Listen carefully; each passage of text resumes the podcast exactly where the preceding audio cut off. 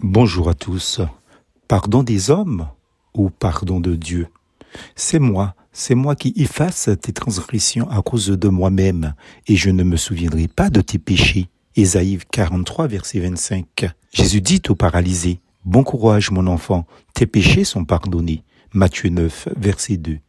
Qui n'a pas un jour éprouvé le besoin de demander pardon à son prochain Qui peut se vanter de n'avoir jamais causé du tort ou blessé quelqu'un, même involontairement, sans penser aux conséquences d'un acte ou d'une parole sans y réfléchir ou même préméditer son acte il n'est pas facile de demander pardon à autrui. Il faut d'abord ravaler sa fierté, son orgueil. Ce n'est pas flatteur pour l'ego humain. Ensuite, la demande de pardon ne peut se faire sans repentir devant Dieu. Cela lui donne un caractère divin, car venant du Saint-Esprit de Dieu. Ensuite, cela implique la reconnaissance de sa faute par soi-même et le regret sincère de ce qu'on a commis. De plus, il est angoissant de demander pardon car on ignore s'il sera accordé par notre victime meurtrie et humiliée par nous. On préfère alors utiliser d'autres formules telles que je suis désolé ou plus neutre encore excuse-moi voire je m'excuse, tout simplement. Ces formules viennent de la chair, pas de l'homme nouveau, car la demande de pardon est un acte fort et profond qui vient du Saint-Esprit, lui qui crée en nous le vouloir et le faire, selon l'apôtre Paul, Philippiens 2, verset 13. L'Esprit de Dieu oblige le vrai croyant à l'humilité. Péché est grave et le pardon est divin. Quand il est humain, le pardon, entre guillemets, vient de la chair, et s'il est soi-disant accordé, il est parfois accompagné de pour cette fois-ci ou de mais ne recommence plus, car tout sera fini entre nous.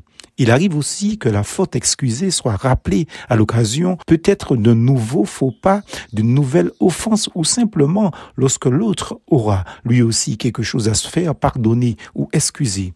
La nature de l'homme est ainsi faite. Il consent à non pas pardonner, mais à passer dessus jusqu'à une bonne occasion de reproche, car l'homme est incapable d'oublier. Ah, rancœur, quand tu nous tiens. Il n'en est pas de même du pardon de Dieu. Les Écritures disent que Dieu déclare juste ceux qui mettent leur confiance en l'œuvre de la croix de Jésus. Romains chapitre 3 versets 24 à 26. Et la Bible affirme sans ambiguïté, je ne me souviendrai plus jamais de leurs péchés ni de leurs iniquités. Hébreu 10 verset 17. Dieu oublie-t-il vraiment?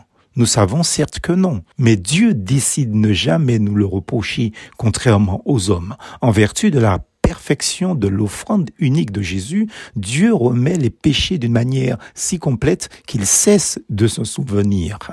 Bien que justifié par le sang de Christ, il est évident que notre marche n'est pas exempte de péché, ne serait-ce Qu'en Si nous le confessons, Dieu nous pardonne et nous purifie. Aucune angoisse ne doit nous envahir. Son pardon nous est acquise d'avance, car Dieu est fidèle et juste envers Jésus-Christ en agissant ainsi. Si nous confessons nos péchés, il est fidèle et juste pour nous pardonner nos péchés et nous purifier de toute iniquité. 1 Jean 1, verset 9.